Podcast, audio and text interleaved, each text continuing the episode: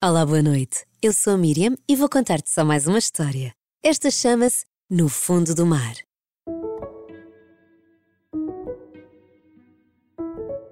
Desde que se lembra, o Lourenço acompanha o pai nas suas tardes de pesca. Gosta muito de estar sentado na ponta da canoa a molhar os pés, enquanto sente o sol a queimar as suas bochechas sardentas. Naquele dia, sentia-se aventureiro e, sobretudo, curioso. Pai, já foste ao fundo do mar? Não, não me aventuro muito, prefiro ficar aqui, ao de cima, respondeu-lhe o pai, soltando uma gargalhada.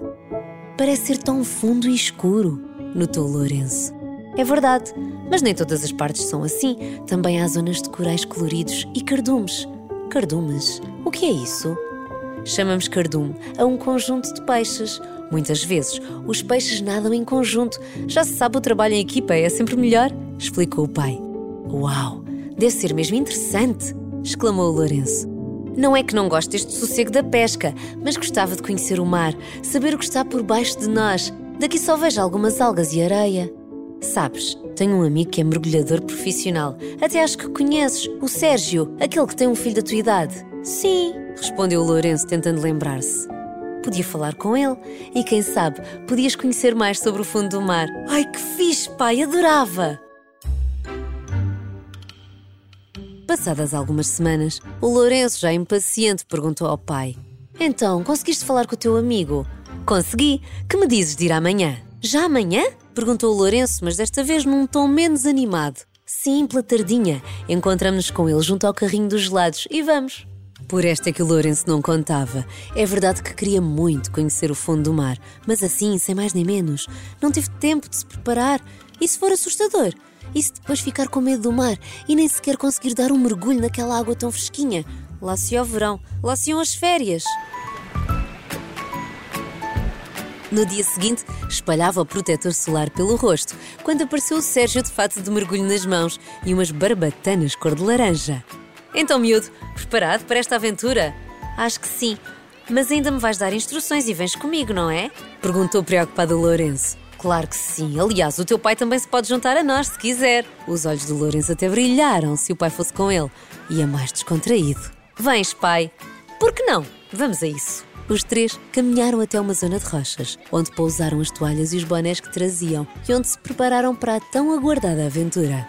Ora bem, como qualquer outra atividade, o mergulho exige que respeitemos algumas regras de segurança. Por isso, peço a vossa máxima atenção agora. Começou a explicar o Sérgio, retirando os seus óculos de sol. Antes de mais, devemos treinar colocar e tirar as máscaras.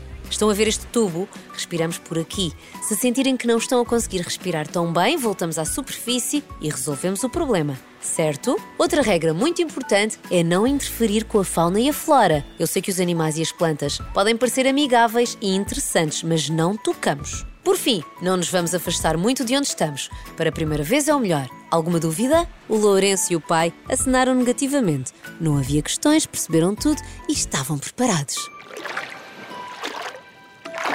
O contacto com a água fria, a envolver-lhe o corpo, causou-lhe assim um arrepio. Depressa passou.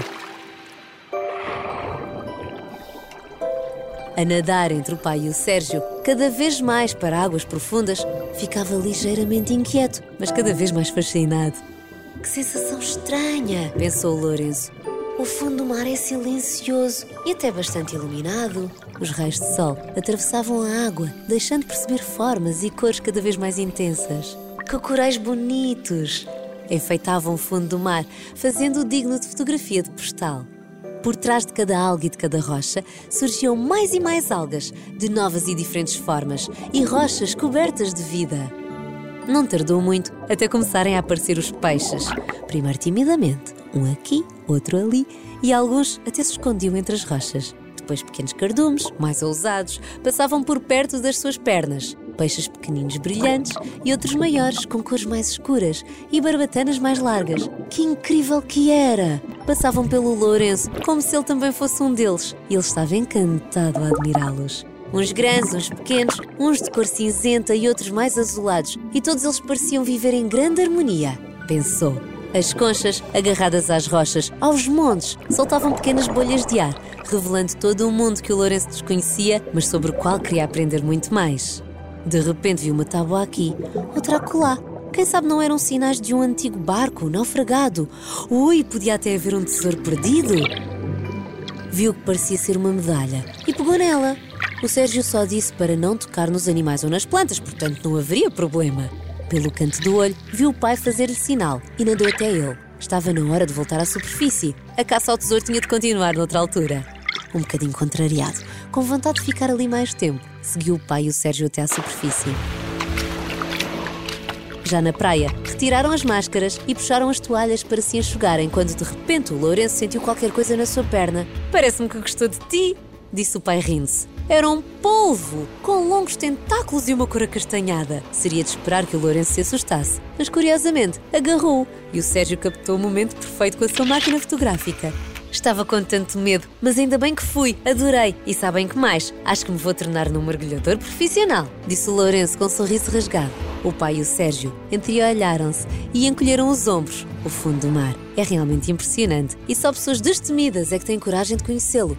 Talvez o Lourenço fosse uma dessas pessoas. E agora que havia a possibilidade de existir um tesouro, olhou para a medalha mais uma vez. Não se conseguia ler o que dizia, apenas era perceptível uma data. 1970. Seria este o início de uma aventura? Talvez devamos seguir o exemplo do Lourenço e arriscar mais, enfrentar os nossos medos. Quem sabe não descobrimos novas paixões ou tesouros escondidos por aí.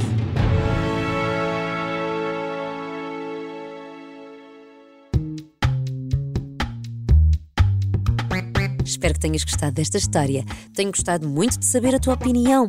Até agora, qual foi a história que mais gostaste? Olá, Miriam. Eu sou a Mariana, tenho 9 anos e moro em Setúbal. Das histórias que eu ouvi até agora, as que eu gosto mais foram É Chato Estar Doente, A Casa Abandonada e também a Escola Nova. Tchau, adoro estas histórias, beijinhos. Olá Miriam, olha, quero dizer que hum, basicamente gosto destas histórias, era só isso.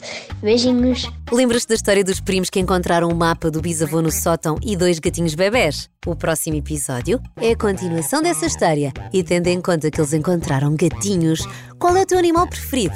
Gostavas de ouvir uma história com esse animal? E já agora, Tens alguma ideia de história? Algum pedido especial? O microfone é teu. Pede ajuda aos teus pais, grava a tua voz e envia para o meu e-mail miriam.gonçalves.rr.pt ou então procura-me nas redes sociais, Facebook e Instagram. Este episódio de Só Mais Uma História é uma história original de Raquel Bastos, com sonorização de André Peralta.